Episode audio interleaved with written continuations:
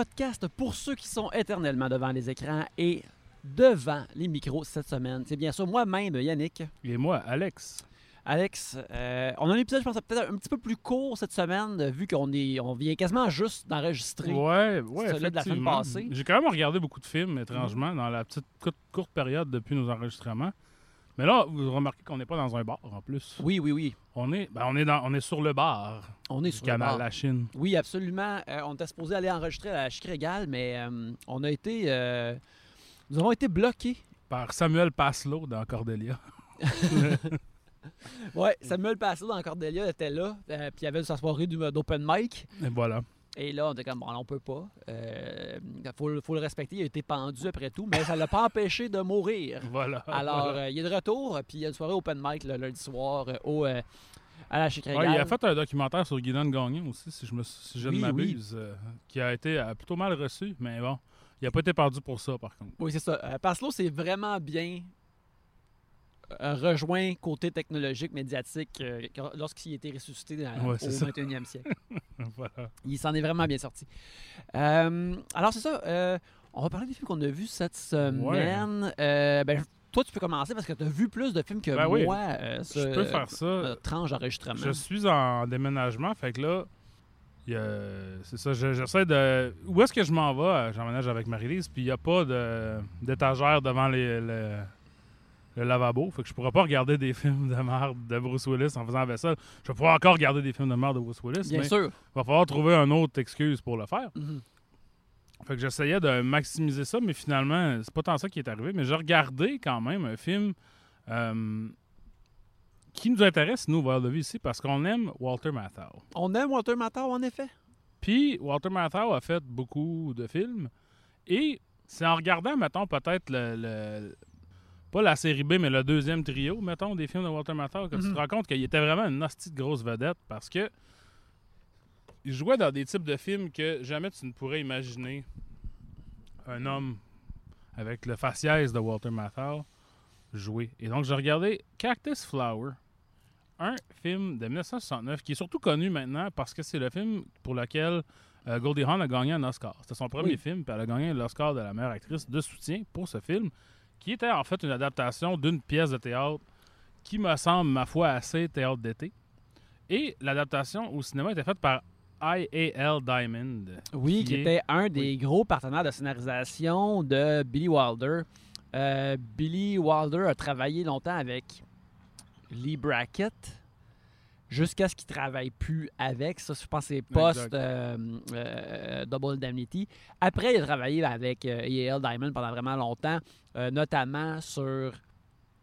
Je pense que ça a commencé avec The Seven Year Itch, puis que ça l'a vraiment comme explosé avec The Apartment, puis il a continué un petit peu Ouais, ben, après. C'est lui qui a fait ça. Il a fait. euh, je crois que son premier Billy Wilder, c'était.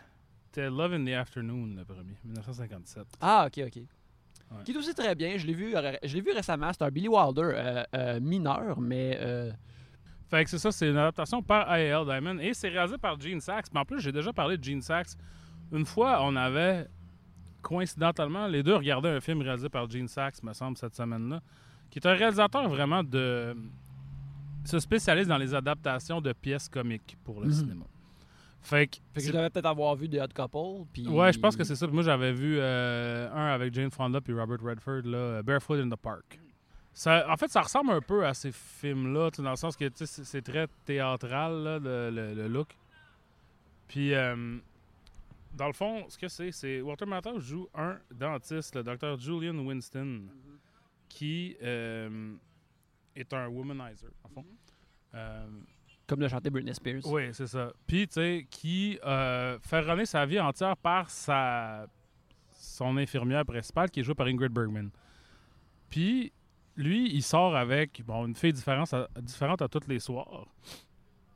Et euh, ce qui arrive, c'est qu'il s'amourache d'une de ces filles-là, une jeune fille euh, jouée par Goldie Hawn, qui s'appelle Tony Simmons. Puis, dans le fond, euh, pour ne jamais que Tony s'entiche de lui trop, euh, le personnage de qui est euh, Julian Winston, lui a dit qu'il était marié puis qu'il avait trois enfants.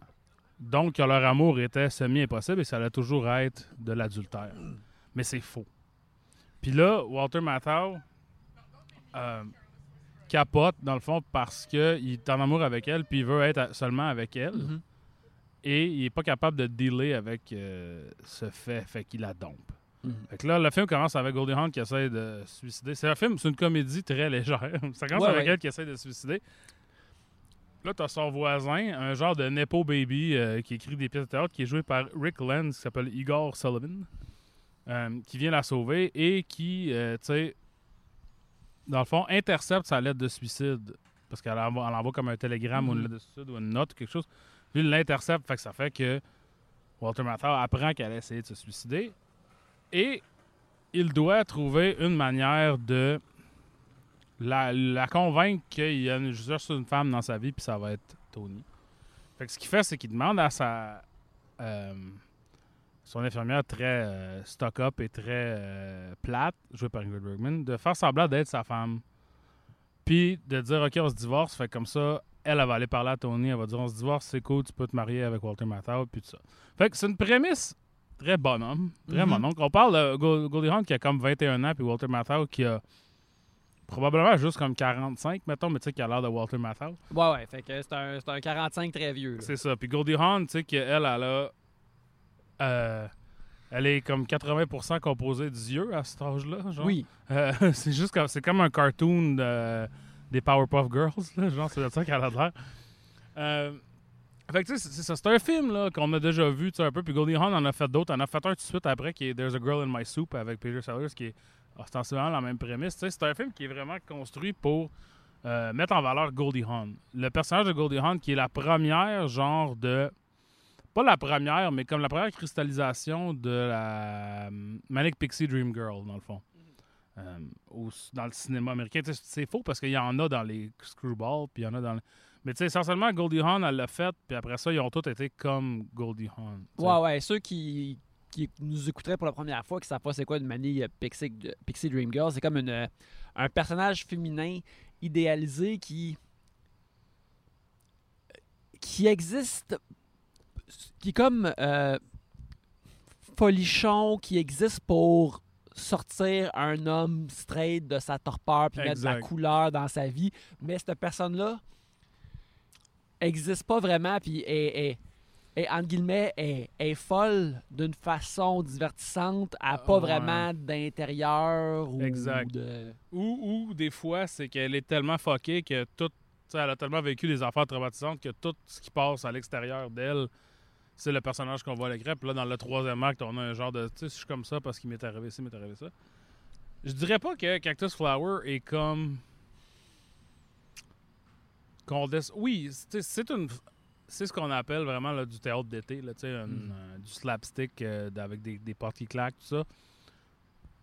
Mais il y a plusieurs choses qui vont, euh, tu sais, qui, qui aident ce film-là à ne pas être juste une relique de 1969, parce que c'est beaucoup ça quand même, tu sais. La première affaire, c'est que le film semble comprendre que c'est un peu absurde que Walter Matthau joue ce personnage-là. Il lean into it beaucoup. L'idée que il exagère beaucoup son sa nature playboy, puis toutes les femmes tombent à ses pieds, puis tout, mais il a l'air de Walter Matthau. Puis le film, tu sais, accepte ça. Fait que ça devient un peu absurde. Il y, a un- il y a une imbalance là, euh, entre euh, les deux parties. L'autre affaire qu'il y a qui est bien, c'est que Goldie Hawn est très. Elle, elle venait de la TV, elle venait de Laugh-In, qui était comme un genre de show à sketch. Ouais. Puis elle apporte quelque chose. Dans, la réalisation de Gene Sachs c'est très stiff, là. C'est très. tu sais, deux personnes qui se parlent, puis il y a- il y, a très peu de moves de caméra. Le, le- la mise en scène est très minimaliste. là. Mais Goldie Hawn joue comme des personnages de sitcom de 15 ans plus tard. ok ouais ouais ouais Fait que ça donne une texture intéressante à la patente parce que ça, ça fait un peu proto. Même plus que 15 ans plus tard, là, euh, 25, mettons. Proto Friends, un peu, comment est-ce qu'elle joue, comment est-ce qu'elle elle deal avec l'espace dans lequel elle est. Puis comment. Puis tu sais, les autres, tu sais, après ça, on- Ingrid, Bergman puis Walter Matthau, c'est deux personnes de, des années 40 et 50, là, tu sais. Fait que Eux autres, ils sont plus un peu, ils représentent euh, tu sais, le old world puis tout ça. Je dirais pas que c'est comme incroyablement euh, intéressant comme film, dans le sens que, tu sais, dans des films comme ça, il y en a des meilleurs, il y en a des pires. C'est pas super daté non plus, ce, qu'on- ce que Mhm. je m'attendais, mais pas daté au niveau de l'humour, mais tu sais, au niveau de- des gender politics, ça n'a aucun sens, là, tu sais, de la, la- la politique de genre, plutôt. Mais, tu sais, les, les liners sont quand même drôles, puis le- c'est rythmé comme quelque chose d'assez récent, même si les jokes n'ont pas d'allure. Mais, tu sais, souvent, on regarde des films québécois, mettons, il n'y a pas si longtemps que ça, puis ça, c'est rythmé comme il y a 50 ans. Ouais. Fait on voit un genre de switch. Ce que ça dit, c'est. euh, tu sais, oublie woke, là. C'est même pas comme. euh, à la hauteur de 1969, là. Tu sais, c'est rétrograde au bout, c'est assez mon oncle. Mais. À l'intérieur de ça, il y, a quand même de l'espace pour des affaires intéressantes. Mais ça reste du théâtre d'été, comme.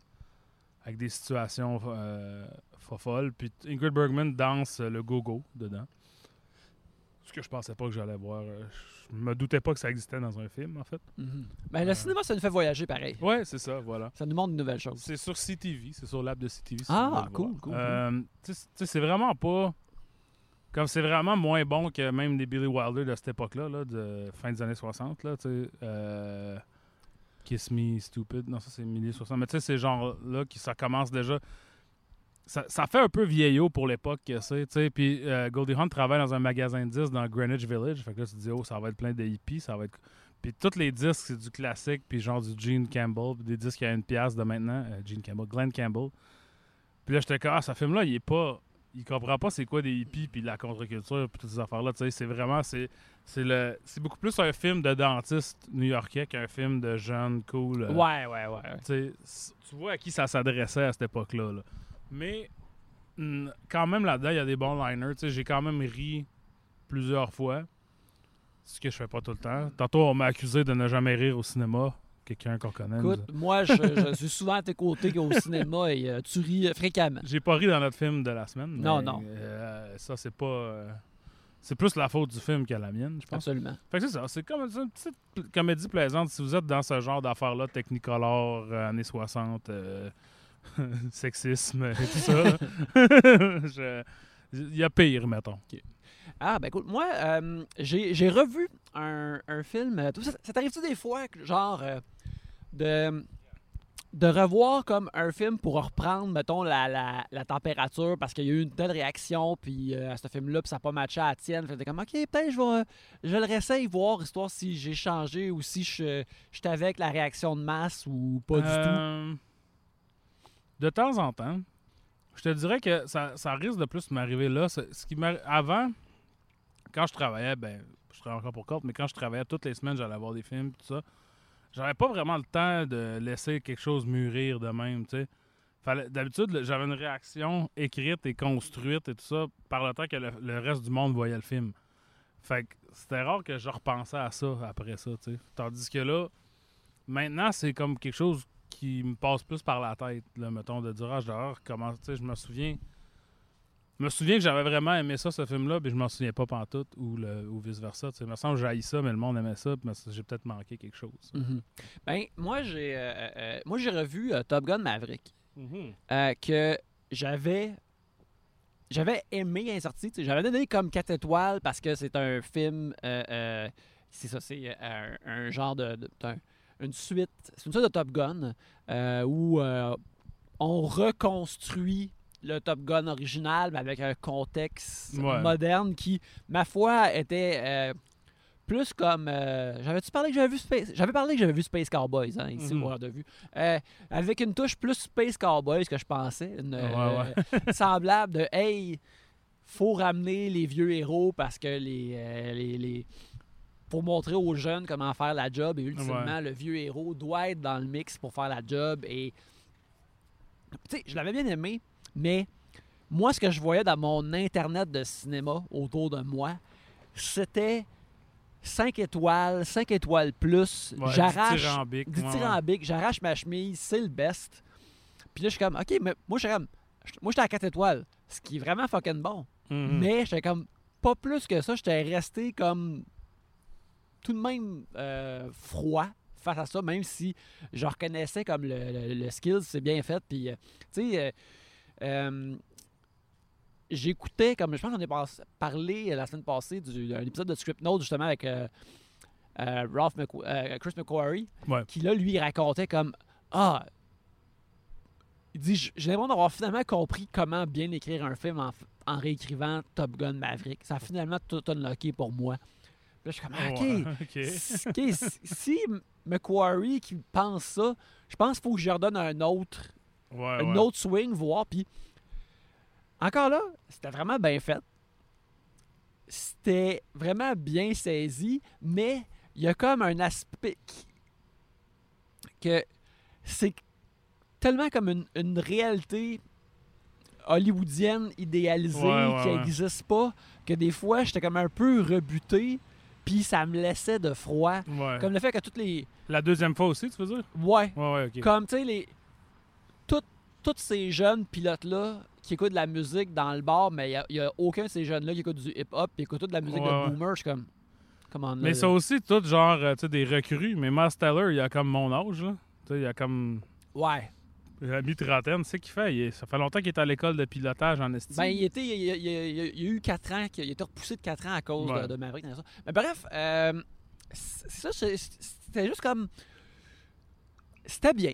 Tu sais, je, je- je- mais je reste, euh, je, je reste à l'extérieur avec pour. Top Gun Maverick. Puis je suis pas, je suis pas loin dans le fret parce que je donne tout de même 4 étoiles, mais j'aimerais ça comme. Sais, il y a du monde qui sont comme Hey, je pense que ça dépasse Mission Impossible pour moi. Puis là, je suis comme Non, non, non, non. Toutes les missions ouais, ouais. impossibles sont plus le fun que Top Gun Maverick. Là, c'est vraiment plus mon. c'est plus mon shit pour commencer, mais c'est vraiment plus autre chose, malgré que c'est vraiment bon. Fait que euh, c'est ça. J'ai euh, refait connaissance avec euh, Top Gun Maverick. Euh, prix de présence à John Hamm, qui fait sa performance la plus mordre un citron Ouais, a jamais faite. Ouais, mais ça, ça me fait penser. Moi, j'ai eu une réaction similaire à la tête. J'ai donné 4 étoiles aussi. Quoique moi, je pense que c'est plus. euh, c'est plus rare de donner des 4 étoiles dans mon cas, mais. Je l'ai écouté le même jour que j'ai écouté RRR aussi. Que Ah, c'était beaucoup, là. Tu sais, genre, j'étais comme dans un. J'avais. J'étais embarré dans le candy shop, là, pour Ok. ainsi dire. Mais que, T'as-tu parlé de RRR, ça? non, j'en ai pas parlé. Qu'est-ce que t'as pensé de RRR vite de même? Ben, j'ai vraiment aimé ça. Mhm. J'ai trouvé ça super le fun. C'est. Ça a aussi comme, je pense, un peu un- une qualité antiseptique comme euh, Top Gun Maverick. Tu sais, un peu comme. Très, très, très léché, puis très comme. Juste des belles surfaces, puis des beaux reflets, puis des belles. Tu sais, puis le cinéma, ça peut être ça aussi, là, tu sais. Mais j'avais trouvé ça, tu sais, c'est sûr que c'est c'est vraiment sur ce qui est, euh, ressort le plus de RRR, je trouve, c'est l'énergie. Ouais. C'est un film qui ne cesse pas pendant trois heures. Que jamais tu t'emmerdes, que jamais, tu sais, même si des fois t'es comme, je comprends plus vraiment qu'est-ce qui se passe, c'est qui lui, il y a comme un doute par... Surtout au début, tu sais, il t'introduit sur tous les personnages, puis là t'es comme, je savais pas qu'il fallait que je prête attention à c'était qui ce gars-là, fait que là je suis mêlé, tu sais. Mais euh, dans la main, tu sais, même à RRR, j'étais pas comme ah, incroyable. Quoique, j'ai quand même, tu sais, flirté avec le concept de me sentir comme ça en le regardant. Tandis que Top Gun, tu sais, j'étais vraiment comme juste, c'est vraiment solidement bien fait, tu sais. Puis tu parlais de revisiter des films pour prendre la température, tout ça. Ça m'a rappelé euh, Mad Max Fury Road. Que moi, j'en avais pas vu au cinéma. Je sais pas pourquoi. Je l'ai pas vu au cinéma. Je l'ai repris seulement par après, je pense en DVD style. Ou en whatever là, sur euh, le streaming. Puis j'étais comme Ah, c'est vraiment impressionnant, c'est vraiment cool, mais je peux pas partager ce que les gens euh, ressentaient ou en tout cas ce qu'ils disaient la semaine que c'est sorti. Puis tu sais que Mhm. les attentes étaient pas. On savait pas vraiment ce que ça allait être, là, tu sais. Puis ça, ça, serait, ça en serait un que je voudrais revisiter parce que j'ai l'impression que peut-être que j'existais dans, tellement dans un genre de. une baignoire de hype pas clair quand je l'ai vu que tu sais, je pouvais pas ne être autre chose que déçu. Donc, Ouais. je pouvais pas ne pas être. En tout cas, je pouvais pas être autre chose que déçu. Puis. Top Gun, j'ai pas tant eu ça, mais tu sais, j'ai l'impression que c'est pas un film qui ouvre ces multitudes de, de layers à toutes les fois que tu le regardes non plus, tu sais. Non, il n'y a, y a- y a- y a pas ça dedans. Il n'y a pas ça. C'est un banger, tu sais. Mhm. Comme. Sais, quand on écosse cette tune-là, c'est un banger, ça veut pas dire que tu veux l'écouter tout le temps. T'es juste, t'es content quand tu l'entends. C'est pas la même affaire que comme, euh. C'est plus un banger qu'un classique, mettons. Euh, mais c'est, c'est dur de nier la qualité de cela. Mais ouais. Euh, J'ai regardé d'autres films? J'ai regardé. Ah ben je vais parler d'un autre film parce que ça va faire changement parce qu'on parle rarement de films de ce type ici au de Vue. J'ai regardé Birds of Passage, un film colombien de Ciro Guerra et Christina Gallego, Gallego j'imagine, qui est sorti en 2018 et qui est, il a été quand même un gros hit. C'est le film qui a fait le plus d'argent à l'international euh, venant de la Colombie de tous les temps. C'est un film de gangster euh, qui met en vedette, euh, dans le fond, un gars qui s'appelle Rapayette, joué par José Acosta. José Acosta. Qui. euh, lui, dans- ça se passe dans le monde comme des autochtones colombiens. Euh, où est-ce que lui, il danse avec. Il y a une fille qui, comme quand elle devient une femme, dans leur tradition, elle va danser, en, courir, comme c'est comme une danse dans un cercle, là, tout le monde fait un cercle autour d'elle, puis là, elle court comme. en- Elle fait comme un circle pit, dans le fond. Puis les hommes vont danser avec elle, puis elle, elle peut les, les, les battre, là, genre comme en leur fonçant dedans. faut qu'eux autres, ils reculent tout le temps. Puis c'est comme ça qu'elle va trouver genre son amour, ou je sais pas trop. C'est comme leur débutant de ball de leur affaire. Puis, euh, c'est ça, il, il gagne la danse, là, ou whatever, avec une fille qui vient d'une autre famille, euh, qui s'appelle euh, Nata- euh, Zaida, jouée par Natalia Reyes, qui était dans euh, Terminator Dark Fate. Ah oui, oui. Euh, Natalia Reyes, plutôt. Et, euh, donc, pour la marier, il doit faire le, donner le, le, le, le dowry. C'est quoi un dowry en français? Mais tu sais, c'est- c'est comme une vieille tradition où est-ce Ouais. que plutôt que quand tu maries quelqu'un, tu donnes à la famille un, un quelque chose. Là. Puis là, vu que sa, sa- sa famille est influente dans la, la communauté, le dowry est super haut. C'est genre 30 chèvres, 15 vaches, 6 bracelets. Une affaire absurde, là. Euh, Un dot? un dot. Ah, ça doit être ça, ouais. Ça- Mais tu sais, en tout cas, c'est comme euh, la taxe de mariage là, que tu dois ouais, payer ouais. à la famille de la personne que tu maries. Pour obtenir le, le dot, euh, Rapayette doit trouver de l'argent. Et donc, lui son cousin Moïse rencontrent des, euh, des Américains. Ça, ça se passe dans les années 60. Ils rencontrent des Américains sur la plage qu'eux autres, ils veulent du pot. Puis en Colombie, eux autres, ils font pousser du pot, tu sais, puis ils ont ça, puis ils, ils se font comme des crèmes avec, là, tu sais, comme des...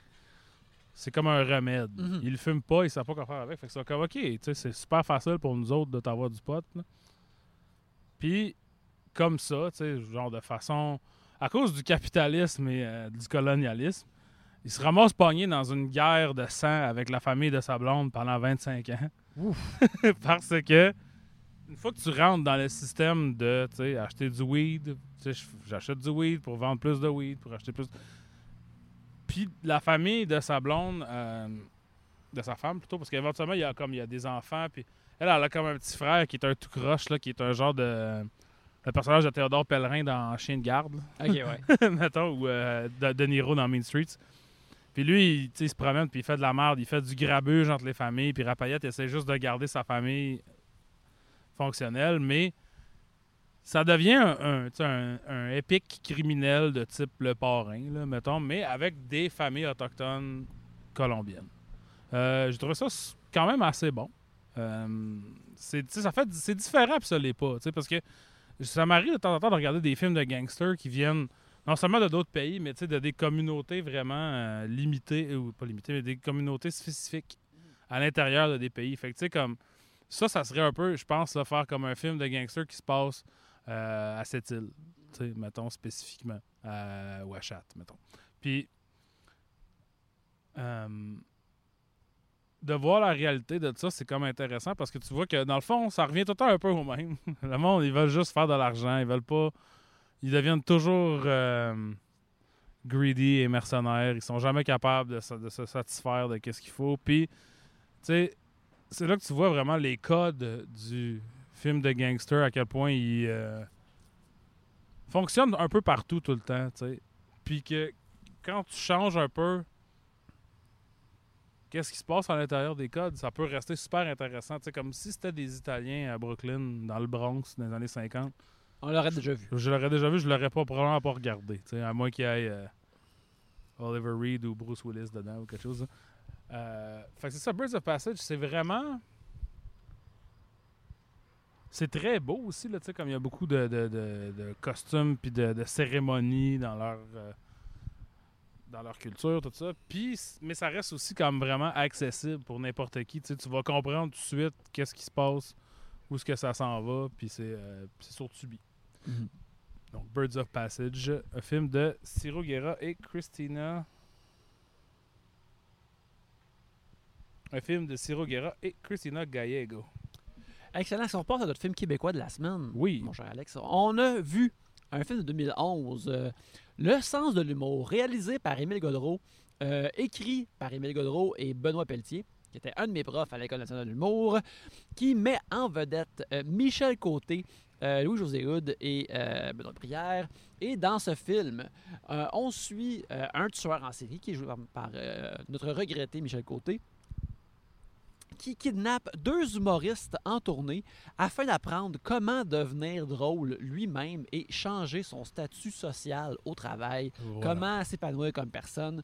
Euh, il choisit justement de kidnapper ces humoristes-là parce qu'ils l'ont roasté durant leur soirée d'humour. Mhm. Et euh, c'est pas mal ça qui se passe euh, dans le, le film. Euh, le personnage justement de, de Michel Côté, tu vois qu'il est un peu écrasé par son père, fait que c'est pour ça qu'il est comme ça dans la vie, Ouais. puis qu'il a besoin justement de, du support de ces deux humoristes-là. Ouais, puis il y a aussi comme un, un, trauma- un traumatisme d'enfance où que sa mère a été écrapoutie par un touriste de Montréal. Ouais, puis là, il est vraiment, il a eu le monde de Montréal. Ouais. là. Euh, fait que c'est essentiellement ça. Euh, moi, ce que euh, j'en ai pensé, c'est que. Pour commencer, c'est.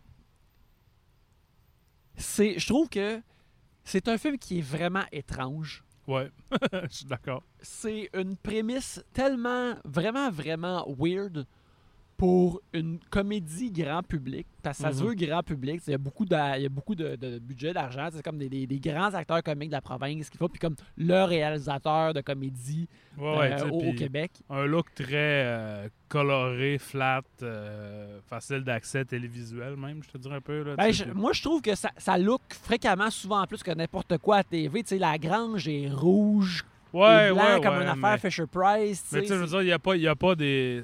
Euh, la mise en scène, mettons, est assez. euh, tu sais, shot counter shot. Là, Oh, ça, ouais. c'est comme ça. ça- tu vas pas regarder ça puis faire Ah, c'est bien weird. tu sais. Même Ouais. si qu'est-ce qui se passe dedans est weird, l'enrobage est zéro weird. C'est ça, puis le fait que c'était tellement étrange à ce niveau-là, ça m'a comme fait l'apprécier de base parce que quand on regarde dans beaucoup de films québécois qu'on a- qu'on a regardé, on a souvent vu des prémices comme comiques Mhm. de base, ou juste des prémices de base qui sont pas capables de sortir de la shop Ouais, ouais, ouais. puis de voir quelque chose de tout de même saugrenu comme ça, puis essayer de faire fonctionner ça, j'étais tout de même comme ah, je sais pas si j'aime ça, mais j'ai le goût de vous laisser comme vraiment beaucoup de lousse pour Ben, faire ce que vous faites. Tu sais, moi, je vais dire quelque chose qui, que je vais peut-être regretter parce que je vais devoir le justifier, mais ça m'a fait penser un peu à Série Noire. Mhm. Dans la mesure où, tu sais, Série Noire devient rapidement méta à propos de Série Noire. Tu sais, comme.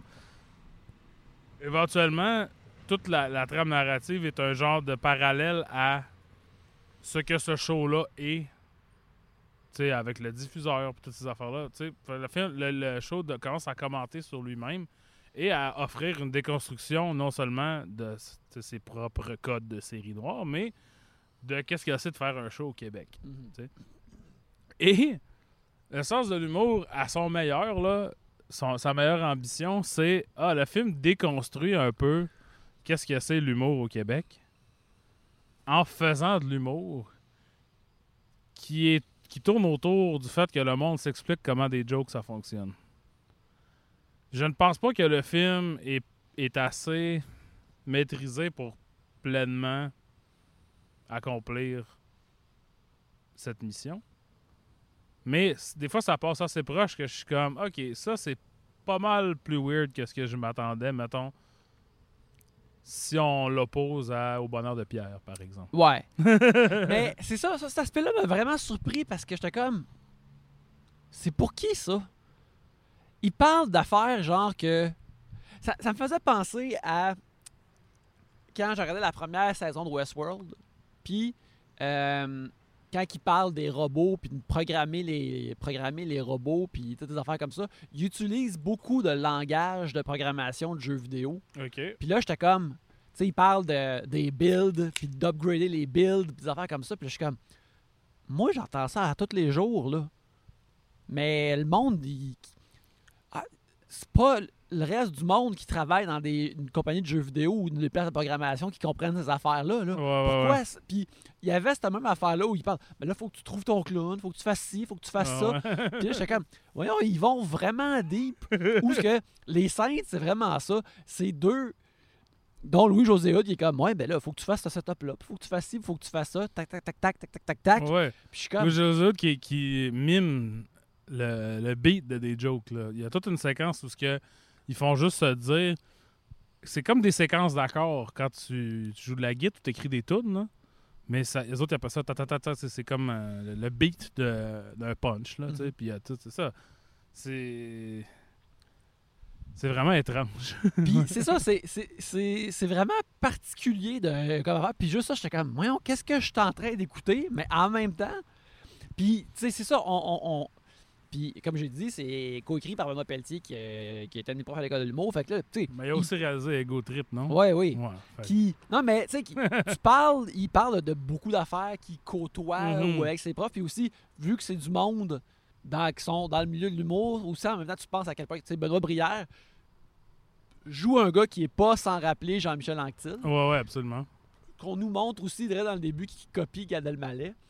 Euh, Ouais. Ça qui est une affaire, une touche euh, comique. Qu'est-ce qu'est-ce que Jean-Michel Anctil pense de ce film-là? C'est comme cette barbe-là était vraiment particulière. Puis Louis-José, des fois, on dirait qu'il joue un gars qui a comme des, des, des angles proto-Guillaume Wagner. Puis là, mais il était pas si populaire. Il, il- Mais- il était pas assez établi, je pense, en 2011 pour rire de lui. Ben, il est qui- comme Pierre Plante, je trouve. Ouais. Tu sais, quand Pierre Plante, comment il était habillé dans les années 90, là? Parce que... Puis je dis ça aussi parce que la, la fois que j'ai interviewé Mike Ward, euh, je, je chillais dans la loge, là, je, je fais du name dropping, mais je pense que les gens qui nous écoutent euh, savent que c'est du très piètre name dropping. Je chillais dans la loge, j'entendais Mike euh, au bordel pour faire une entrevue avec Mike Ward, puis j'étais avec Pierre Plante, puis il était habillé comme je sais d'être habillé dans ce film-là. Puis j'ai vu que Pierre Plante a fait partie du brainstorm de ce film. Mhm. Donc, je sais pas, tu sais, il y a peut-être des inside tellement inside qu'on comprend pas trop. Là. Louis Jésus porte souvent des vestes aussi, là, comme des genres de. euh, pas des débardeurs, là, mais tu sais, des, euh, des waistcoats, là, comme en, en Suède. Pas en Suède, en, en velours. Ouais, ouais. Puis ça, c'est pas genre les Gary qui portaient ça, genre tout le temps des vestes. Ça- c'est quelque chose qui a loupé dans des, looks semi-propres de scène de- de- des, de- des comédiens, mais je sais pas c'est, c'est, c'est- c'est lequel, par Fait que, tu sais, exemple. il y a, il y a effectivement comme. Tu sais, je vais dire ça pour le film. C'est un film qui ne peut exister que dans un monde où est-ce que l'humour est aussi en santé qu'au Québec. Ouais. Tu sais. Ou que. Puis qu'on a tellement ce- cet écosystème, tu sais, qu'on a une école nationale de l'humour. En Hongrie, mettons, je pense pas qu'ils ont ça. Tu sais, c'est un film qui est aucunement exportable non plus. Là. Tu peux pas faire jouer ce film-là, même asti, à Ottawa, le monde va être genre, je comprends pas qu'est-ce qui se passe. Il y a des jokes de Poutine, puis de, tu sais, c'est- extrêmement québécois comme film. Puis ça, ça a ses torts euh, et ses euh, bénéfices, mettons, Mhm. je te dirais. Euh, Puis tu sais, il y a beaucoup d'affaires. Je pense que moi, ce que je trouve qui est plus, qui est plus moins bien réussi dans le film, c'est tout l'aspect, tout ce qu'il y a de subplot puis de personnages, tout ça, où est-ce que c'est très très plaqué, tu sais, puis c'est Mhm. comme pas. Fait que euh, le personnage de chaque côté travaille dans une genre de cantine, là, dans un qui est dans, euh, dans une moitié de beluga. Ouais, dans un genre de cantine touristique. euh, ouais. Puis avec euh, Luc Sonnet, Pierrette Robitaille, Alexandre Goyette, puis Anne Dorval. Oui. Puis ces personnages-là font pas vraiment de sens. T'sais, quand on les voit, ils sont tout le temps là juste pour rosser Michel Côté, puis genre le, le burner avec des jokes pas drôles. Puis je comprends pas, tu sais. Je trouve qu'il y a quand même un, manque d'humanité dans la façon que les personnages sont dessinés. tu sais. Comme, souvent, je regardais le film et j'étais comme, personne agit comme ça, tu sais. Puis, parce que aussi dans. Dans cet aspect-là, il y a comme, hey. Il y a comme un, affaire sous-jacente de, hey, on. Tu vas en série, mais je suis tout du monde qui vient de Montréal, le monde de Montréal, Ouais. vraiment agréables. Ben, c'est, regarde, le, monde que tu travailles avec, là, me semble, ils n'ont pas l'air meilleurs que les stéréotypes de Montréal qu'on Ouais, voit. ouais, Tout le monde a de l'air terrible. euh, Ben, Emile Godreau vient de Jonquière, hein, comme moi. euh, Donc, euh, je sais pas. euh, Dame Jonquière Boys. c'est- Qu'est-ce que ça dit, mais il habite à Montréal. Fait que. C'est le. On se cherche, hein. Je suis Saguenayen, donc je me cherche. Eh, bien sûr, bien sûr.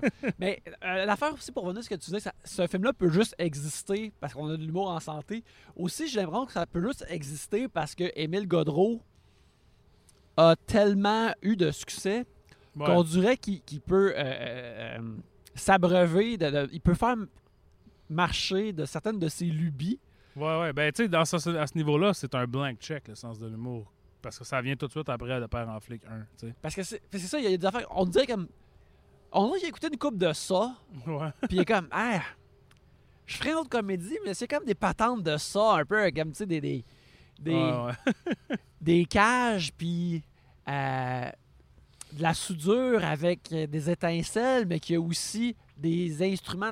Je veux pas vraiment Ben, que l'affaire coupe des couilles pour de vrai, mais je veux qu'il y ait le, le sécateur ouais. à couilles. Je veux ben, le il montrer. y a un aspect aussi de Texas Chainsaw, là, dans Ouais. comment, tu sais, il met tout le temps son, son genre de tab- tablier en cuir, là, puis la la relation avec son père, tout ça. Ouais, j'ai l'impression qu'il était comme, je veux mettre des morceaux d'horreur. Ouais, ouais. mais je veux aussi que ça ressemble, que visuellement, ça ressemble quasiment à Big Fish. Tu sais, de la façon Ouais, que la, c'est la coloré. musique est très Danny Elfmanesque, là, aussi, là. Ouais. Ouais. C'est, les, les- les- couleurs, peinture pastorale, puis tout ça. Fait que, Ouais, ouais. encore là, je trouve, je trouve tu sais, comme tu, euh, quand tu vois euh, le, père de Michel Coteau au début, il est choqué devant sa, de- devant sa caille, puis là, il y a- six photos de lui choqué en arrière. Tu sais, Ouais. ça, dirait une affaire de film de Pixar. ouais, ouais, ouais. J'étais vraiment surpris. Quoi. Voyons, c'est quoi cette, cette affaire-là visuelle? Ouais, ouais, Fait ouais. que c'est c'est ça.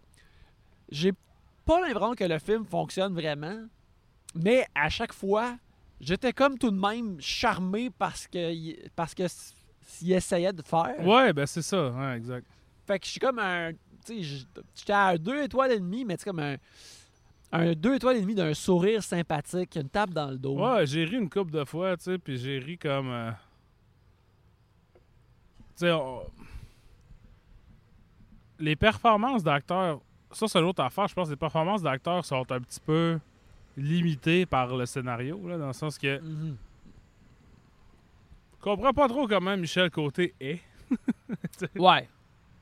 Parce que le film lui demande de changer rapidement. Fait qu'on a- on n'a pas beaucoup de sens de comment il était au début. Je pense que ça, c'est un peu. Puis après ça, t'as Benoît Brière qui, qui s'en tire bien, mais tu sais, qui est Benoît Brière, là, qui. qui... C'est pas un rôle de composition tant que ça. Puis Louis-José Hood qui doit faire. Ne pas faire du Louis-José Hood. Pour peut-être la première fois, puis c'est arrivé comme une autre fois avec euh, Ça sent la coupe. Mais tu sais, il est spécifiquement pas un humoriste qui parle vite puis qui est comme euh, grand public puis relatable puis tout le monde l'aime. Puis ça, il y a un petit peu de la misère avec ça, Ça, je trouve, c'est ça.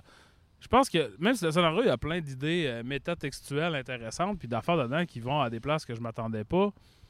La construction des personnages et le récit, tu sais, euh, la quête des personnages est super plaqué puis ça ne donne pas grand-chose à faire aux acteurs, malheureusement. Puis, on a regardé ça parce que je voulais qu'on fasse un film de Michel Côté, parce que là, bon, Michel Côté est décédé depuis.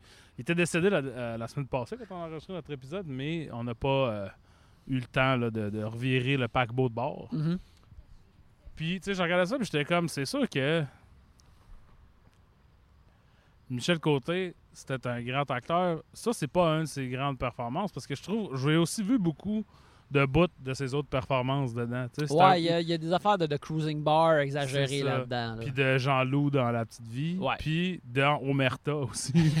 fait que genre, j'étais un peu comme, OK, ouais, c'est les greatest hits. Tu t'amènes Michel Côté dans un film de même, c'est pour qu'il fasse du Michel Côté. Ça, je comprends. tu sais. Puis c'est- ça, tu sais. Je trouve que ça, ça avait un peu le cul entre deux chaises, là, parce que c'était conceptuel, mais pas tant.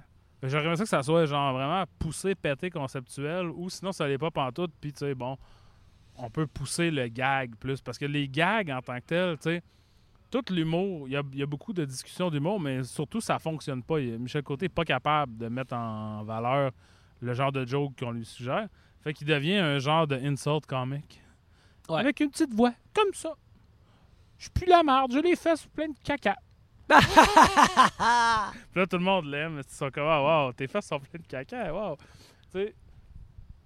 Puis, je sais pas. ça- honnêtement, c'est sympathique là, comme film. C'est Mhm. pas vraiment euh, incroyablement bon, mais tu sais, j'ai trouvé ça quand même sympathique. Puis je trouve, comme tu dis, comme on a dit tantôt, l'ambition est là. C'est intéressant à voir. Tu sais, ça te garde, ça te garde l'intérêt éveillé, même si à la fin du film, j'étais comme. Surtout la fin est juste comme. Point, point. Mm. Joke de SNM avec Anne Dorval, puis c'est ça. Ouais.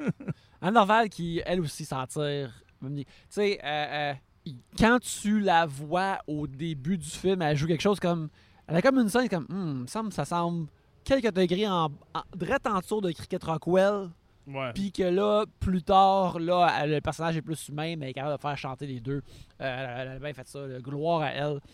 Une de nos grandes actrices.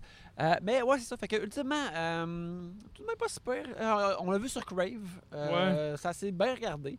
Ouais, ouais, tu sais, je pense que. J'aimerais ça, tu sais, comme.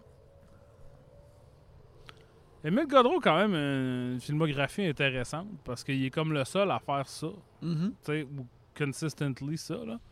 Beaucoup de. de- tu sais, comme Eric Annuel fait un nez rouge, puis là, c'est genre.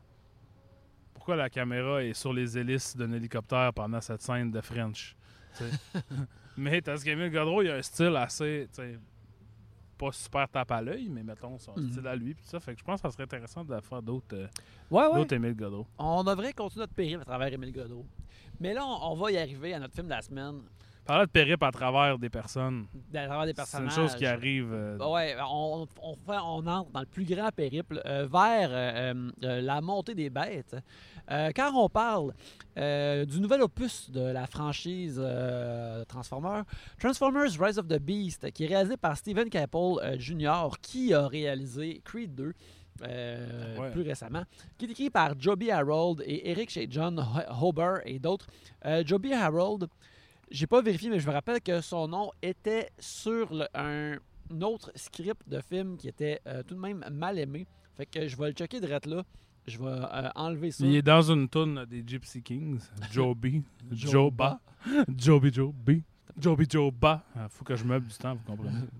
Euh. Joby Harold, qui était un des writers, c'est là que je, me rappelais son nom, j'avais vu son nom, un des writers de la mini-série de Obi-Wan Kenobi qui a passé l'été dernier à Disney+, qui euh, n'est pas euh, qui- n'est pas nécessairement positif, qui n'est pas un credit enviable, Ouais, je ouais, te dirais.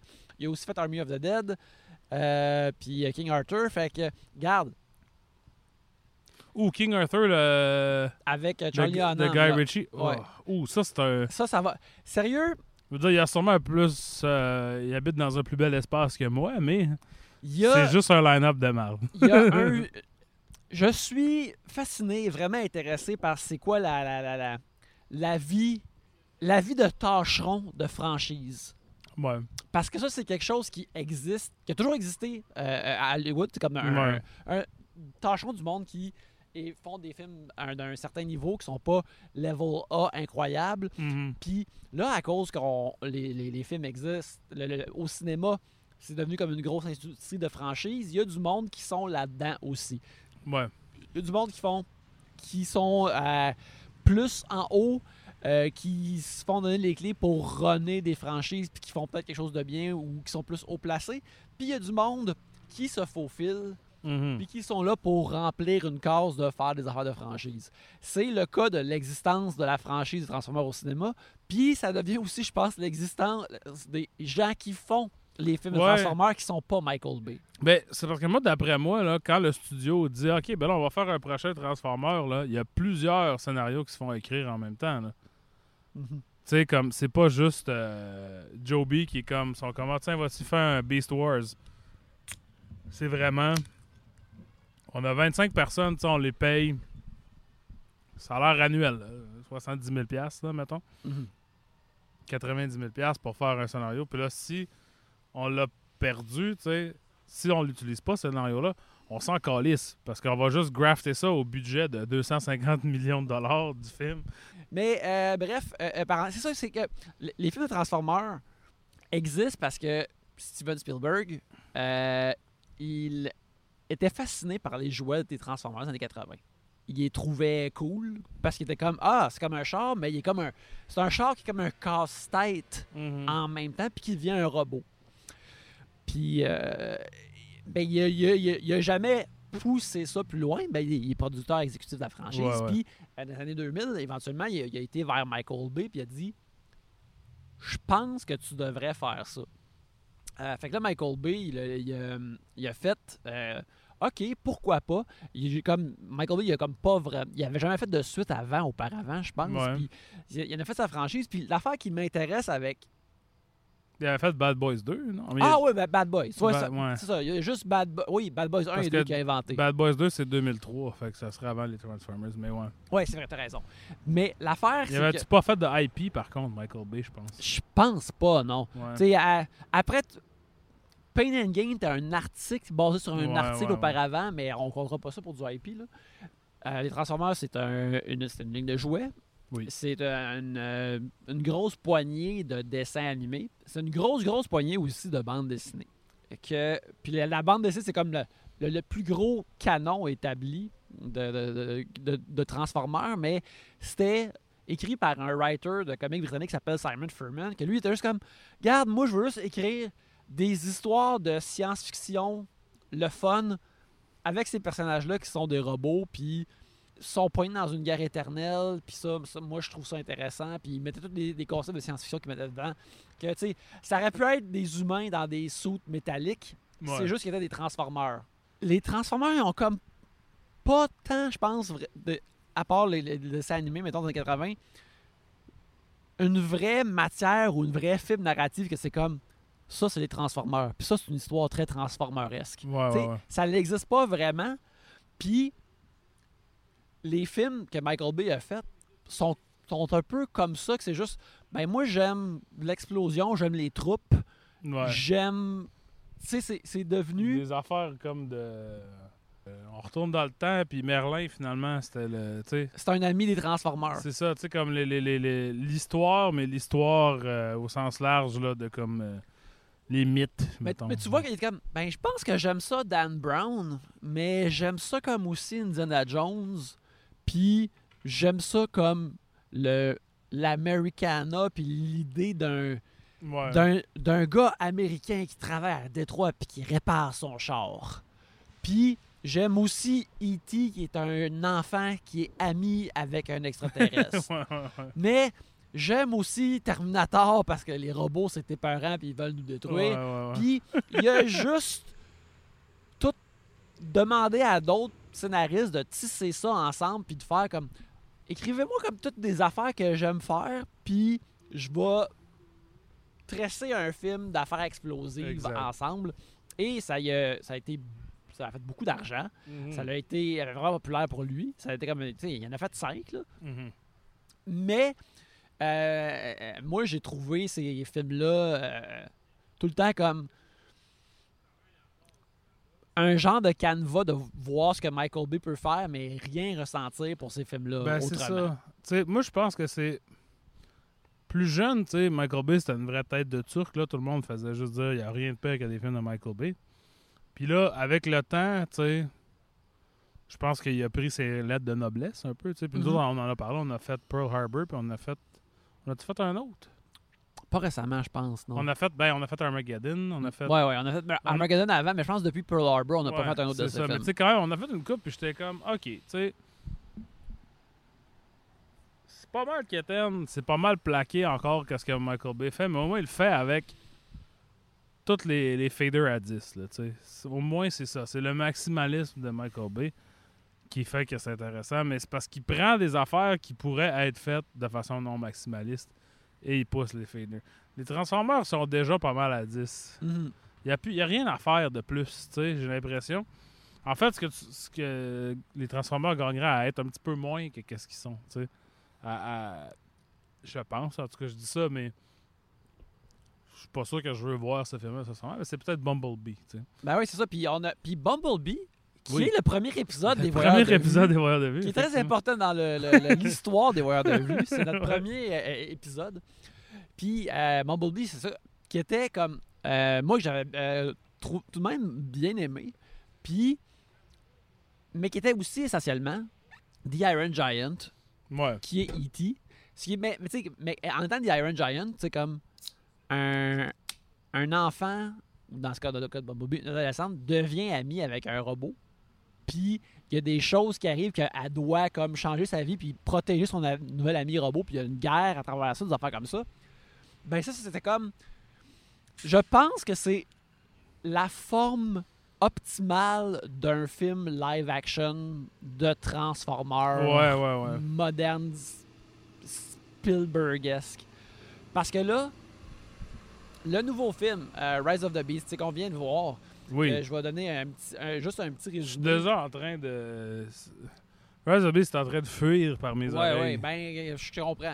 Tu sais, justement, que, comme j'ai dit, réalisé par Steven Caple Jr., écrit par Joe B. Harold, Eric et John Holber, qui met en vedette Anthony Ramos et Dominic Fishback, euh, qui, suivant Bumblebee, euh, la guerre des Autobots et des Decepticons qu'on croyait clandestine selon les films de Michael Bay continue encore sur Terre durant les années 90, mais maintenant, euh, les Maximals et les euh, Terrorcons, issus du dessin animé et des jouets Beast Wars, se mettent de la partie, alors que, une fois de plus, il y a une euh, qui vient du passé de l'humanité, qui est cachée sur Terre et qui doit être retrouvée. Et les Transformers se battent pour, parce que sinon, il va avoir, euh, si les Terrorcons trouvent le, le Transwarp, la clé Transwarp, Ouais, c'est une gogosse en deux morceaux en fond. C'est quand tu mets les deux morceaux ensemble.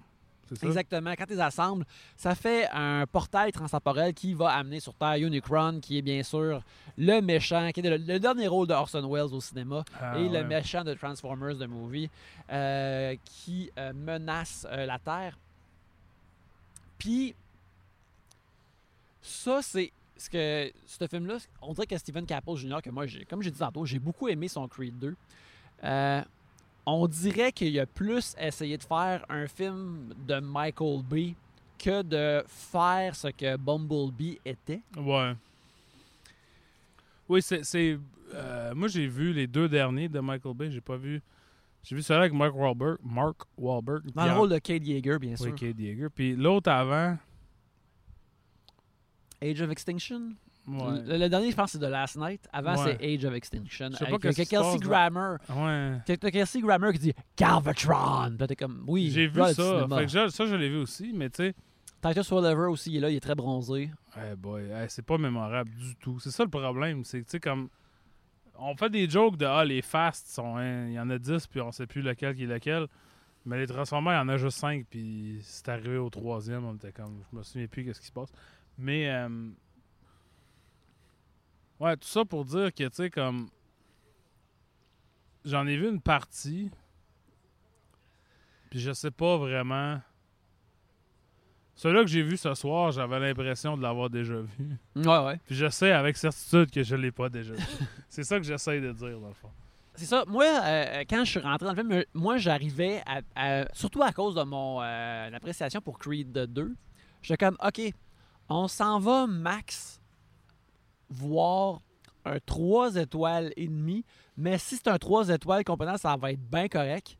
Et plus le temps me sépare du film, là, moi, je suis rendu à 2 étoiles. Moi, je suis à 1. En sortant, j'étais à 1, puis là, on a parlé à King euh, en dehors. King, qui est le gars qui de- nous demande. un gars qui travaille pour le, le, le studio, là, puis Mhm. qui, bon, qui- Il travaille aussi pour Fantasia, mais bon, ça, c'est pas. Puis, plus j'en parlais à King, plus j'étais comme. C'est peut-être une demi-étoile. comme. Il y a eu plusieurs moments où, pendant le film, où j'étais comme, je m'en irais, là. Euh, comme ça. Si j'étais pas dans un cinéma, je finirais pas ce film-là parce que c'est sans intérêt. là. Ben, c'est ça, c'était. euh, c'est ça, c'était c'était vraiment comme. euh, Je vais te dire, regarde, pour moi, là, ça, c'est l'ultime film de bonhomme. Quand je dis un film de bonhomme, là, ce que je vois dans ma tête, c'est ça. Mais tu vois, moi, je pense qu'un film de bonhomme, ça donne, ça te fait aimer les bonhommes, ça donne le goût de acheter ces bonhommes physiquement. En théorie, oui. Mais je ne comprends pas comment quiconque aurait le goût d'acheter ces bonhommes-là Ouais, non. après ce film-là. Mais moi, je comprends même pas comment. Tu sais, on était dans. J'ai eu cette pensée-là plusieurs fois, là. Pendant le film. C'est pas une, pensée que j'ai souvent, mais j'étais comme. Voir qu'il y a des adultes qui sont ici puis qui ont du fun. Comme. J'étais comme fâché. Pas fâché. J'étais comme déçu. tu sais, j'étais comme. Vous avez des hypothèques, asti, puis des enfants, vous êtes assis ici puis vous riez à ça, là. Ça va pas bien, là. On est, on est foutu, là. Cette île peut bien être en feu, calice. Après, vous regardez ça, vous faites Il, ha ha ha. il est là. dehors. Il est de- Regarde, moi, je voulais aller courir aujourd'hui. Je suis comme, il est sépia dehors. Est-ce que je vais faire du tort à mes poumons en allant courir à l'extérieur? Parce que- ça. Faut qu'on aille au cinéma regarder cette petite cochonnerie-là pour qu'on achète des running puis des bonhommes. Puis, tu sais, c'est ça. Je sais que ça peut sembler hypocrite parce que, tu sais, mettons, on a regardé Air puis j'étais comme, ah, moi, j'aime ça parce que j'aime ça les running, j'en ai des comme ça. Puis là, ici, je suis comme, jamais j'adresse ces bonhommes-là. C'est un film de merde. Mon consumérisme est pas à la base de toutes les, les décisions euh, Mhm. critiques que je fais, mettons. Mais c'est vraiment vide. C'est un. C'est vide. Oui, oui. C'est un vaisseau, une contraption vide. un con- un- non, attends. C'est un truc vide, c'est une gogosse en plastique, tu sais. Puis des fois, on voit les close-ups du saut. À un moment donné, il y a un personnage. à un moment donné, il y a un personnage humain qui a un saut. Mhm. Là, on le voit proche, puis je suis comme, oh, c'est du plastique. C'est comme un, un saut de Stormtrooper dans le premier Star Wars, tu sais. Ils ont même pas pu le faire. Puis là, j'étais comme, tout ça, c'est de la merde. C'est c'est une illusion. Du toc. C'est du toc. Là, je vais dire tout ça. Il y a peut-être du monde qui écoute à la maison qui vont le regarder. Ils vont faire, moi, j'ai eu du fun, j'ai fermé mon cerveau, tout ça. Fine. D'accord. Moi, j'embarque pas du tout dans cette affaire-là. Je, je refuse activement que du fun auquel on ne pense pas trop, ça ressemble à ça. là. Parce que j'entends qu'à ça, il y a plein de tortures que, qui a l'air le fun aussi. Là, je sais pas. Ben, tu vois, euh, regarde, moi non plus, euh, j'ai euh, pas eu de fun, puis j'ai eu des, des- des questionnements aussi, mais pour des raisons différentes que toi. Parce que, tu sais, moi, plus que toi, je veux euh, avoir du plaisir puis aimer ces affaires-là. mais Ouais, je comprends. quand que le film ne fait pas le travail pour me rencontrer puis me dire voici pourquoi euh, tu devrais aimer ça parce que on a mis du travail pour Ouais. que ce soit aimable. Moi, ça, il y a rien qui me fait croiser les bras serrés Mais exact. comme ça contre mon corps. Puis encore là, tu sais, pour dire, si du monde comme, hey, moi j'ai toujours aimé Transformers, fait que j'aime ça les voir à l'écran puis dans le film. Je suis comme, ok, mais je comprends pas pourquoi que t'aimes ces films-là, parce que les Transformers là-dedans ils soquent. Ils sont pas des personnages héroïques attachants. Ouais, ouais. Ils ont pas des bons liners. Ils font pas des affaires cool quand ils se battent. Ils font pas. Il y a. Il il y a. euh, tu sais, regarde, dans mon cerveau lézard, voir un, un robot se transformer en char avec l'effet sonore classique de Transformer, ça fait encore son effet, mais c'est juste ça. Puis si je veux vraiment ça, je peux juste regarder un supercut, mettons, sur YouTube du dessin animé des années 80 qui est ouais. mille fois bien animé, mais qui au moins est comme pur. Ben, c'est. Puis, tu sais, il y a beaucoup du film qui est comme. Les personnages qui se disent des affaires, mais. Pas, même pas, même pas, euh, au niveau de exposition dump, mais ils font comme se lire le. Le paquet du bonhomme. Tu sais, Ouais. quand t'achetais un bonhomme, il y avait en arrière une petite carte, là, puis là, Ah, ça ouais, disait. Là, on dirait, il y a des scènes là où c'est comme deux bonhommes en CGI qui courent l'un à côté de l'autre, puis qui se lisent le petit carton qui venait avec le bonhomme. Puis j'étais comme, hey, je sais pas à qui ça s'adresse, qui qui aime ça, ça, tu sais, je veux dire. Puis ça se peut, puis tous les goûts sont dans la nature, faites ce que vous voulez. Cependant, quand je voyais ça arriver, puis j'étais comme ça, ça c'est fait parce qu'il y a du monde qui aime ça, là. Mhm. Moi, je suis pas proche de ces gens-là. Tu comprends? J'existe pas dans le même monde que ces gens-là. C'est correct d'être comme ça. tu sais. Moi, j'écoute du jazz pas écoutable. C'est correct, vous n'êtes pas, vous êtes pas obligé d'en écouter.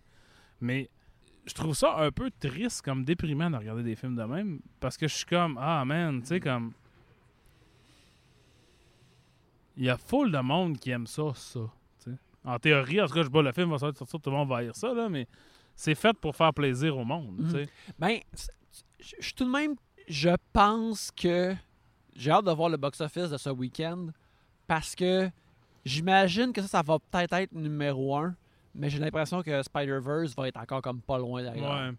Parce que un des, des affaires, c'est Rise of the Beast. Il y a les personnages de Beast Wars là-dedans, qui est un, Ouais. qui est un dessin animé que j'ai jamais euh, écouté, mais que je sais qu'il était vraiment populaire. Ça jouait comme quand j'étais en sixième année. C'était populaire avec. euh, Puis c'était dans les moi, Genre, je suis- je suis le public cible de cette affaire. Puis c'était dans les premiers dessins animés qui est comme entièrement fait en CGI, en image de ouais. synthèse. Euh, Puis que, de ce que je comprends aussi, c'est que, tu sais, mettons, moi j'aimais le, le cartoon des années 80, mais tu sais, j'ai réécouté des, des- des épisodes une couple de fois pour prendre la température. Puis je suis comme, OK, ceci, euh, trame sonore excellente, euh, euh, euh, mais tu sais, les personnages mémorables à cause de leur design puis certaines performances vocales, mais c'est pas écrit avec beaucoup de- de- de- d'émotions riches, là, mettons, pour un, Ouais. par émotion riche pour enfants, c'est quelque chose avec comme peut-être deux dimensions, mettons.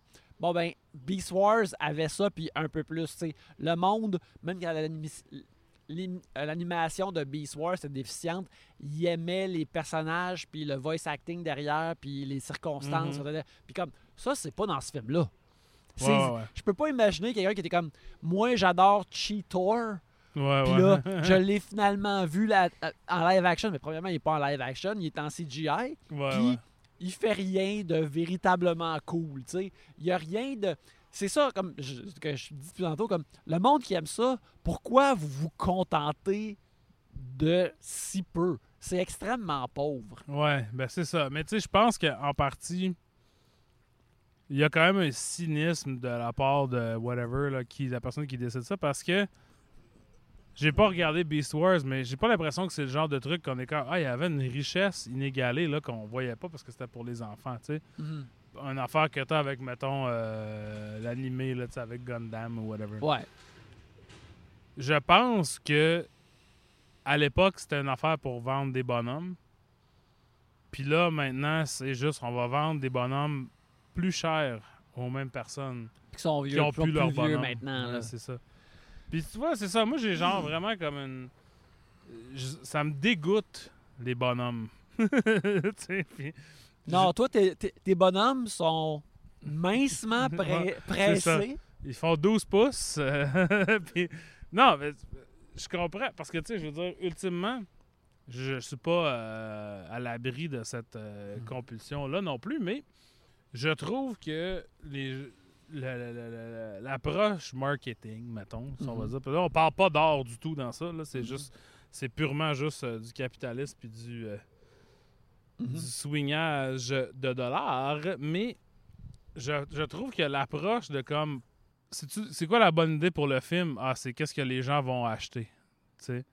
C'est ça que je trouve fucking déprimant. Parce qu'après ça, tu sais, ça se peut. Tu peux faire un film qui sert à vendre des bonhommes, puis qui va être intéressant. Ça existe, il y en a eu. Ouais. Mais c'est pas nécessaire. C'est- C'est c'est absolument facultatif si tu fais un film pour vendre des bonhommes. tu sais. Puis, pour moi, il y a quelque chose de su- supra-déprimant là-dedans. Puis le film est beaucoup comme. joue énormément sur la nostalgie aussi. Ça se passe en 1994. Ouais. Et ça se passe. euh, bon, le personnage d'Anthony Ramos vient de Brooklyn. Fait qu'il y a énormément de hip-hop.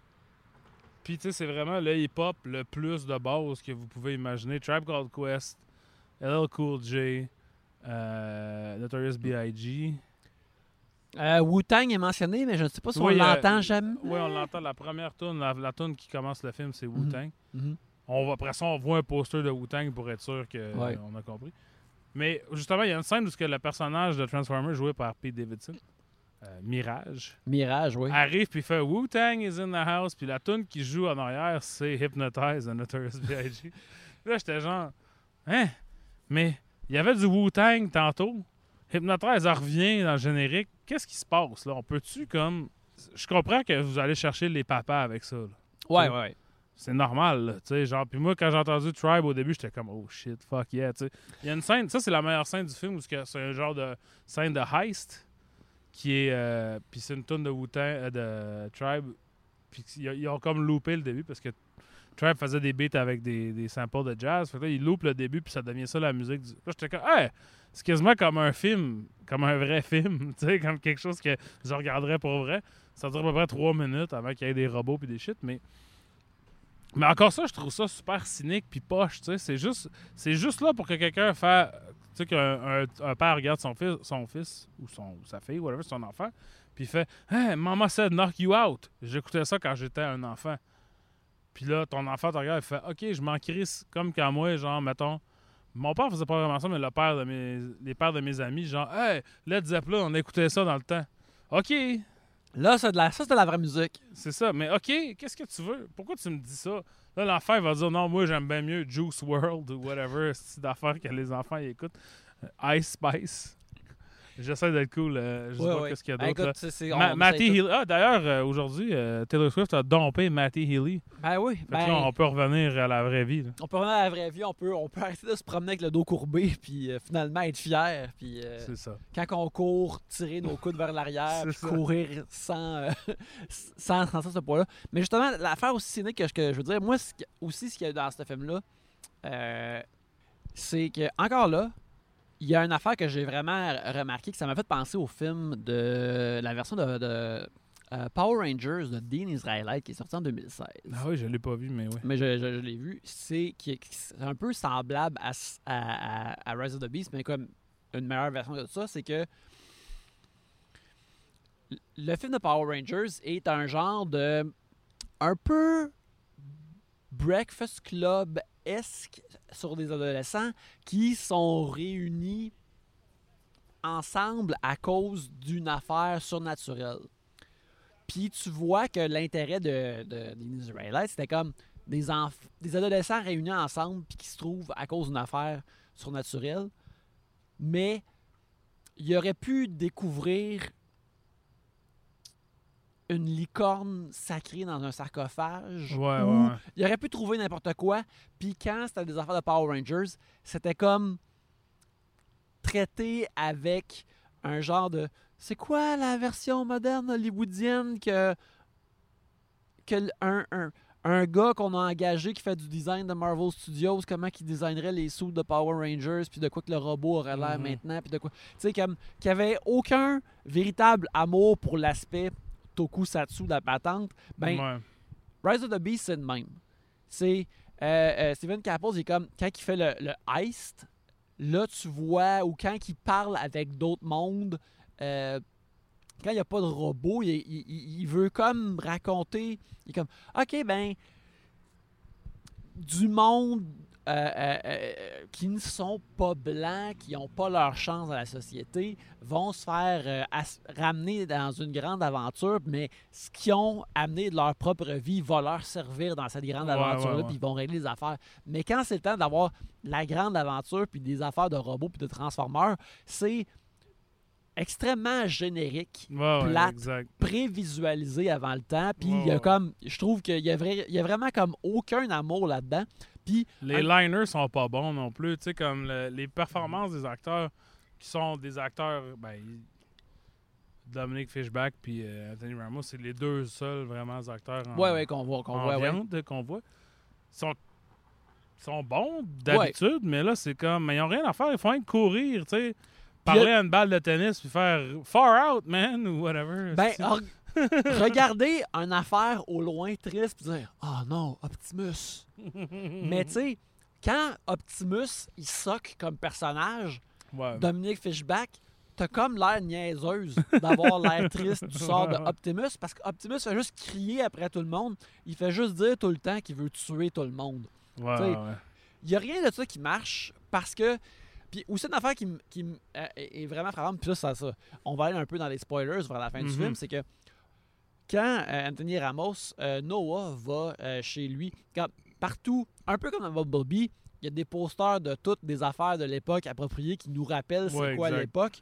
Le, le- le jeune frère de Noah, quand il se parle sur le CB, il s'appelle Sonic et Tails, qui rappelle Sonic the Hedgehog.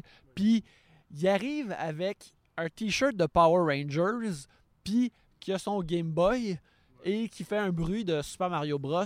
Pas Super Mario Land, qui était au Game Boy, mais bien Super Mario Bros. Puis là, je suis comme. Steven, je parle au réalisateur, St- Steven, tu me montres trop de shit de pop culture de cette époque-là que déjà, j'ai l'impression que tu préférerais faire un film de Power Rangers versus faire un film de Transformers. Ouais, ouais. Puis là, le film continue avec ça, qu'à un moment donné, il y a des affaires qu'il faut qu'il descende dans une crypte pour trouver des choses. That's some Indiana Jones shit. Comme, ouais. Steven, tu préférerais faire une affaire d'Indiana Jones? Puis le bout de Ice avec la musique, je te dis comme, hey, ça c'est un moment Hudson Hawk. Ouais. Steven, tu préférerais faire Hudson Hawk, ce qui est Ouais, bien correct.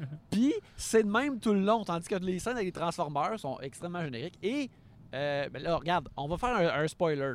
Ouais, je voulais juste, juste Oui, dire avant- quoi à propos des scènes des Transformers. Dans les années 90, il y avait euh, une annonce de recrutement de la de l'armée Mhm. ou du euh, National Guard. Ouais.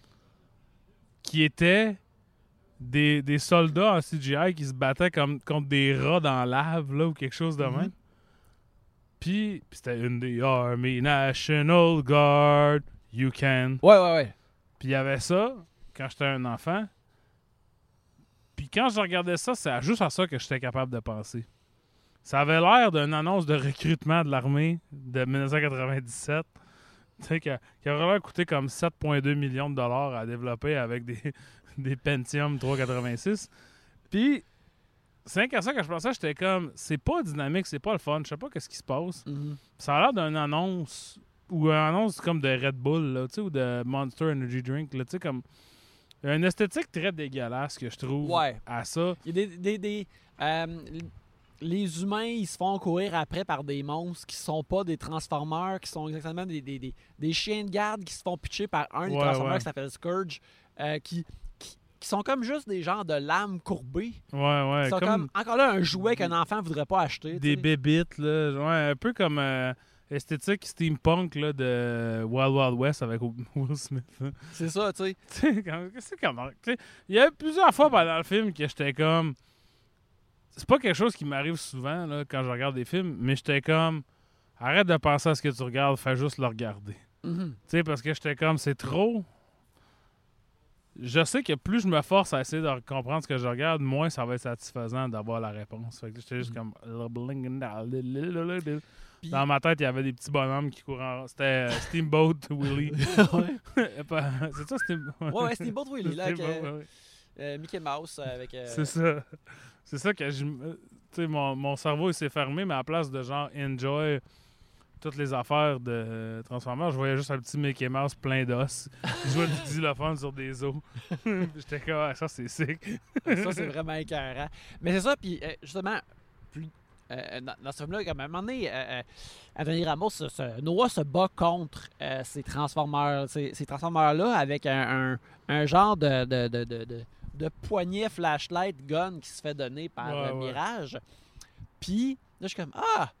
Il donne un petit, euh, un petit gun point comme Megaman. Encore là, continuant les références des années 90. Comme il fait des références à toutes, mais OK, comme lui et son frère, ils ont juste joué genre à, à- à- à Sonic puis à, à Mario Bros parce que c'est les seules références qu'ils connaissent. C'est quand il tire avec son poing, il dit pas comme Oh yeah, Megaman. Mais plus tard dans le film, alors que Mirage de l'artiste de la mort, il, lui- il lui fait comme don de- de- de- d'organes à. Noah. Puis là, soudainement, il y a plein de. ça y fait un, un- un armure de métal qui. comme. Là, il est en train de se transformer en Iron Man, que c'est comme. C'est une scène de transformation à l'Iron Man qui est comme. Ça, c'est culotté pour un auditoire plus jeune qui va juste faire comme. Oh, il est en train de devenir Iron Man, ce personnage-là, ça a l'air rip-off. Mais là, avec son casque, puis son poing qui devient un gun, il y a. Anthony Ramos est le premier Megaman en live action. Ouais, il y, a, il y a même un petit jetpack. Il saute avec un petit. euh, Oui, ouais, il fait, il fait toutes des shit de Megaman. Puis là, je suis comme, encore là, Steven Capples, il veut faire toutes les autres franchises qui existent, excepté les Transformers. Puis je trouvais ça drôle de le voir en Megaman, mais je qu'est-ce qui se passe ici? Qu'est-ce qui se passe?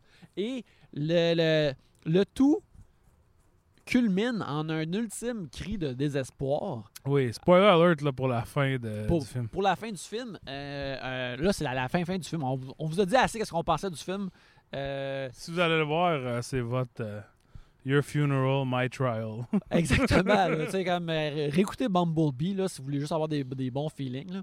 Mais euh, euh, il, va le- tout le long du- au début du film, il veut essayer d'avoir un job, il veut faire pour pouvoir Subvenir à sa famille. à sa famille, puis son frère qui est malade. Et puis là, il va à une, à une entrevue, puis là, le gentleman euh, qui fait l'entrevue, il dit Regarde, euh, tu sais, Oui, qui est l'acteur Michael Kelly.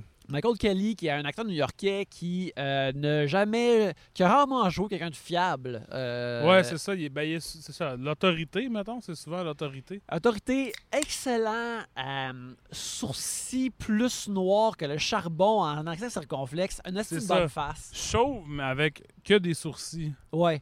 Comme un, emoji de sourcils, essentiellement. Il était écœurant. Moi, je, quand, je le vois, je je suis tout le temps content parce que soit il va peut-être.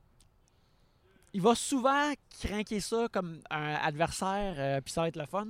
Bref, il est là, puis là, il dit comme Hey, moi, je suis. euh, je sais que tu étais avec euh, tes, tes, euh, partout dans le monde où tu as, arrêté les nuages, tu as, arrêté le conflit du film. Puis là, il dit comme. On voit clairement que c'est une scène où ce qui va se faire. euh, où ce que euh, Noah va se faire repêcher dans une- une Une Justice League. une genre de Justice League. En fait, j'étais comme, il va se faire euh, repêcher pour un genre de Shield. Euh, et puis, là, je suis comme, ah, ok, mais ça va être soit Nest ou Secteur 6, qui est la, la, la, la shop où John Turturro travaillait dans les films de, de Michael Oui, Bay. Bien sûr. Ce qui avait eu d'ailleurs, je pense, la première et seule figurine d'action de John Turturro qui existe de l'agent Simmons. Oh, ça, c'est quand même vraiment cool. J'aimerais ça avoir ça. Je, je voudrais avoir juste un bonhomme. C'est John Turturro. John Turturro Écoute, dans Transformers. Peut-être que Noël prochain, tu vas avoir une petite surprise sous l'arbre. Mais euh, euh, bref, là, il y, a- il y a tout ça. Fait que là, je suis comme, ah, ils vont-tu finir ça avec une affaire de simili Marvel pas vraiment bien faite ou euh, on apprend qu'il va être dans Sector 6. Puis je suis comme, ceci est une agence gouvernementale qui a juste les gens avec des problèmes mentaux comme moi se souviennent. Ceci est culotté de vouloir finir un film euh, pour exciter les gens. Mais là, il se fait dire comme euh, ben là, tu vas travailler pour nous autres. En tout cas, bref, euh, v'là, euh, notre carte. Puis, il ouvre un passage secret, il s'en va dans une genre de, de- de base secrète. Et là, Anthony Ramos revire la carte de bord, et voit un logo qui fait réagir tout le monde. Et c'est un logo de G.I. Joe qui nous dit qui, nous dit que, regarde, ils, vont faire des films de G.I. Joe maintenant. Puis je pense aussi que c'est comme un. Mais pour moi, c'est comme. J'ai comme pas trouvé pas ça cool, mais maintenant, j'ai comme. Ceci est un cri au désespoir pour terminer le film sur un high. Pour moi, c'est tellement insultant de dire bon, t'as aimé ton film de bonhomme, guess what? Ils vont rencontrer d'autres bonhommes. Là, j'étais genre. You have. euh, vous avez dépassé les bornes de bonhomme Mais c'est parce que c'est que ça. je suis prêt à accepter dans cette, dans cette Mais- vie. Les bonhommes que vous aviez, vous les avez pas bien traités comme Mais ça. c'est ça. Il y a eu trois films de G.I. Joe jusqu'à ce Il y, moment en a eu, il y en a eu deux. Ben, Il y a eu euh, Snake Eyes. Ah oui, il y a eu. Oui, c'est vrai, il y a eu Snake Eyes, c'est vrai. Ouais, puis ils sont, sont terribles. Tout le monde, personne n'aime ça. C'est de la crise de merde. Personne ne veut être dedans. Puis là, vous êtes en train de me dire ça va être ça la nouvelle franchise? Une affaire qui a échoué plein de fois avant. Ben, c'est ça. Puis là, en même temps, je suis comme. Ok, ben, Steven, si c'est ça que tu as dû faire pour finalement pouvoir starter ta propre franchise, parce que, tu sais, je- j'assume qu'ils vont le- comme le laisser, lui, le rebooter puis de le refaire. Parce que si, sérieux, là, s'il se fait pas donner un film de G.I. Joe, c'est comme, ok, tu recommences tout comme tu veux, là. Steven, faut que tu changes ta représentation, faut que. je, je, je ne sais pas, là. Faut qu'il y ait des raisons d'être responsable de Rise of the Beast. Ouais, ouais, je, je sais pas, là. Moi, je veux, je veux. À cause de Creed 2, je veux juste le bien pour toi, mais moi, c'est que Rise of the Beast m'a fait penser le contraire. Mais peut-être qu'il fallait, que tu, fallait que tu manges la pilule pour pouvoir développer tes propres G.I. Joe. Que tu sais, tout le long. je- en fait, tout le long de Transformers, je suis comme. Pourquoi qu'il n'y a, pas un bon film de G.I. Joe? C'est juste du monde qui font des affaires. Il T'as pas besoin de tout des robots faits par du monde qui s'en crisse. C'est comme. Peut-être que les films de Michael Bay sont mauvais, mais au moins il se préoccupait de ces bonhommes, même si je, je les aimais pas, moi. Ouais, Ouais, il se pissait dessus, pis des affaires, tu sais.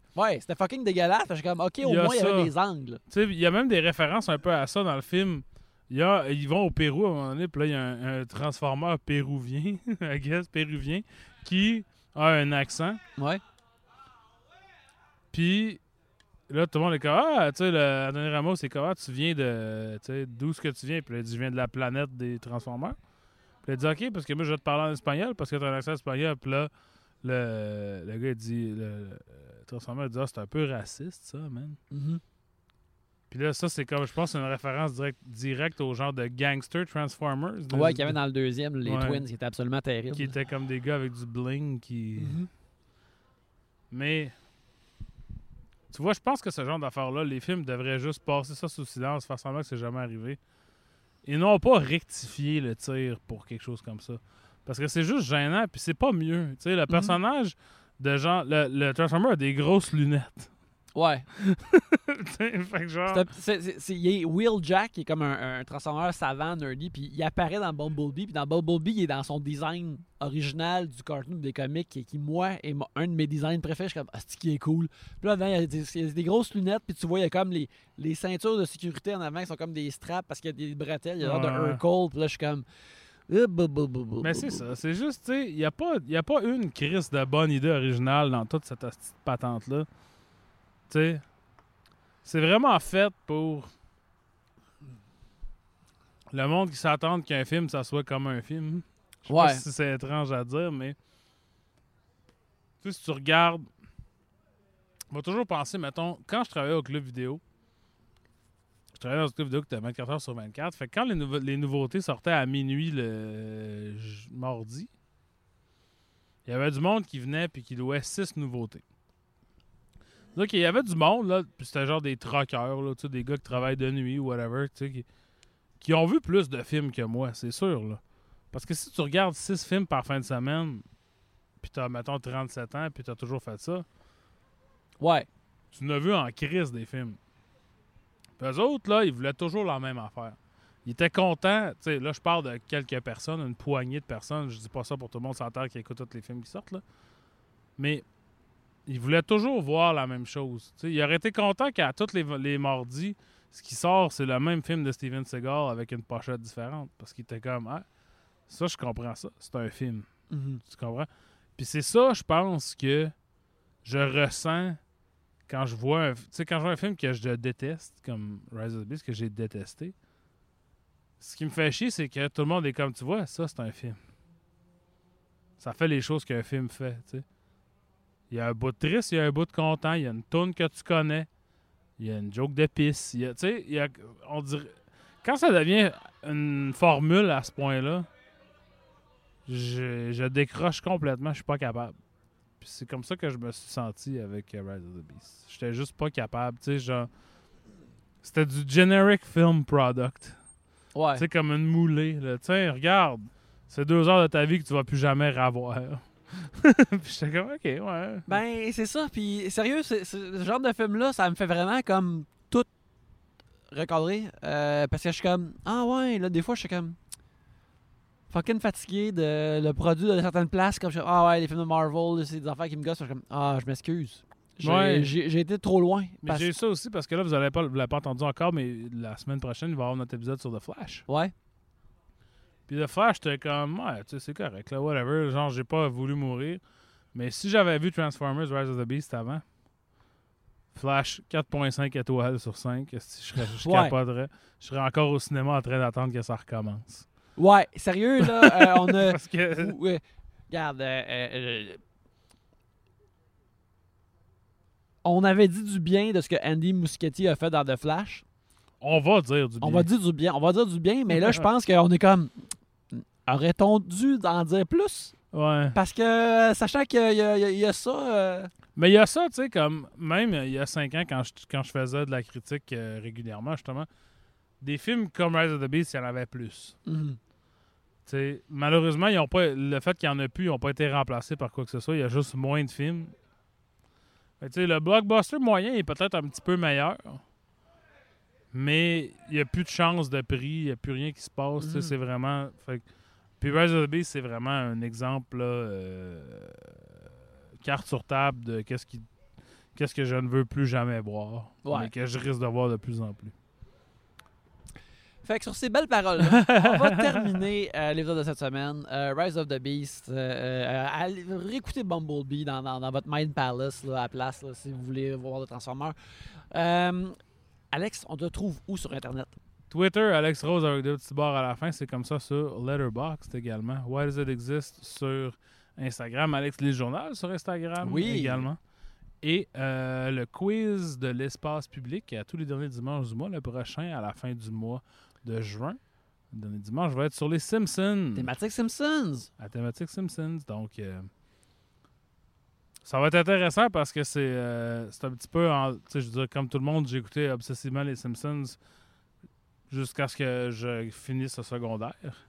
Ce qui va faire 20 ans bientôt. Fait que, Mhm. tu sais, comme. euh, c'est ça, ça va être intéressant à construire comme quiz. Mais euh, donc, à ça, vous allez peut-être pouvoir torcher parce que je sais pas à quel point ça va être dur. D'accord. Vous pouvez me suivre à Yannick Belzil sur Twitter, sur Instagram ainsi que sur Letterboxd. J'ai une infolettre, euh, yannickbelzil.substack.com. Il devrait avoir une nouvelle infolettre sortie cette semaine. Euh, ce euh, 12 juin, euh, lundi le 12 juin, je vais être euh, un, juge au tournoi des liners euh, de mon ami euh, Pierre-Luc Racine euh, au, au Minifest. Alors, euh, euh, venez euh, voir ça. Euh, on risque de beaucoup s'amuser. Euh, mais en attendant, on vous invite à aller voir des vues. Yeah!